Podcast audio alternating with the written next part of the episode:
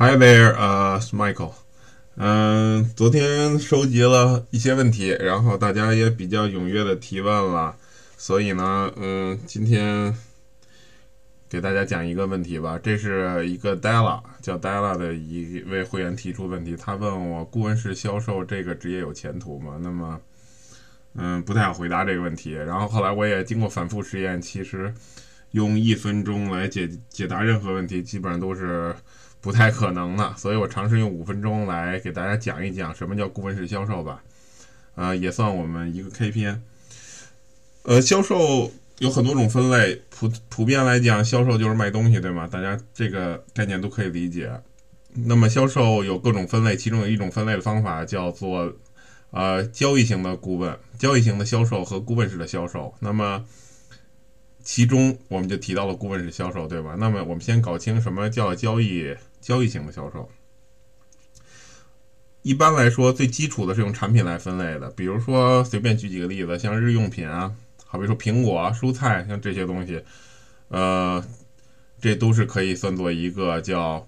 呃交易，一般来说是交易性的销售的产品。那么顾问式销售的产品呢，比如包括最常见的是培训的课程啊、会籍等等。那么它们的区别在于，一个是叫低介入度产品，一个叫高介入度。所谓低介入度，就是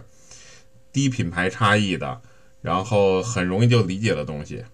呃，高介入度呢，就是品牌差异比多比较大，顾客需要经过长时间的信息搜索和品牌选择来做这个购买决策的。OK，比如说我们卖苹果的时候，可能就不会聊很多东西啊，可能把苹果放在那儿，大家觉得自己都对苹果有一定的知识，什么颜色、大概软硬，就能基本判断出这个苹果的好坏，或者决定马上购买，决定购买或者不购买这个东西。呃，比如类似像，嗯，一个培训课程等等，就比较复杂了。OK，我们需要去了解讲师他的培训的体系，他的一个课程架构、教学理念等等，就比较复杂了。OK，那么新的问题出现了，这是一个，比如像笔记本电脑这种东西，像电脑这种东西，举个例子，它是高接受度还是低接受度的呢？那么其实它既可以是低接受度，也可以是高接受度。想象一下，我们在电脑城有些人来推销笔记本的话，他们就比较低端了，然后就是让你去买一个笔记本，好像很简单的，然后也都是一些不太上档次的顾问，然后自己把这个产品也讲得很不太清楚，对吗？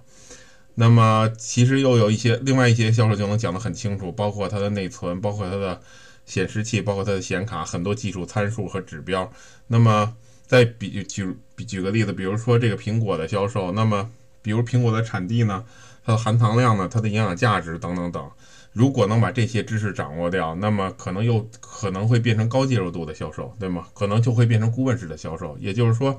一般以产品来分类，交易型和顾问型，但是也可以通交不同的销售水平对产品的理解，即使是同一个产品，也同样可以成为顾问式的销售。OK，再举一个例子，比如说，呃，有一个人到电脑城去买 MP3，但是这个 MP3 的一个 player，但是他比如说这个这个呃柜台上没有，那么可不可以只是告诉顾问说没有，呃，告诉客户说只是没有这个产品呢？还是说我们可以去？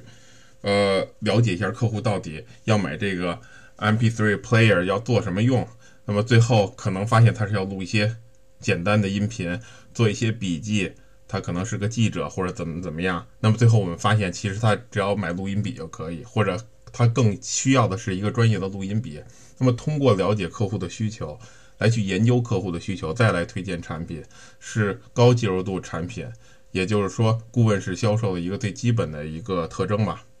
好，最后总结一下，那么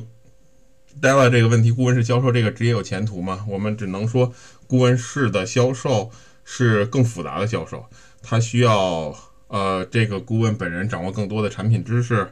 有更多的这个技巧在里面，比如怎么去了解客户的需求，根据客户的需求，然后经过然后通过对自己产品的了解。比较有的放矢的去推荐他的产品，也就是说，其实技术含量更高啊，那么提成或者说我们说的它的一个报酬也是相对更高的。不知道 Della 你满意不？嗯，那么今天就到这儿，OK？So thanks for listening, peace.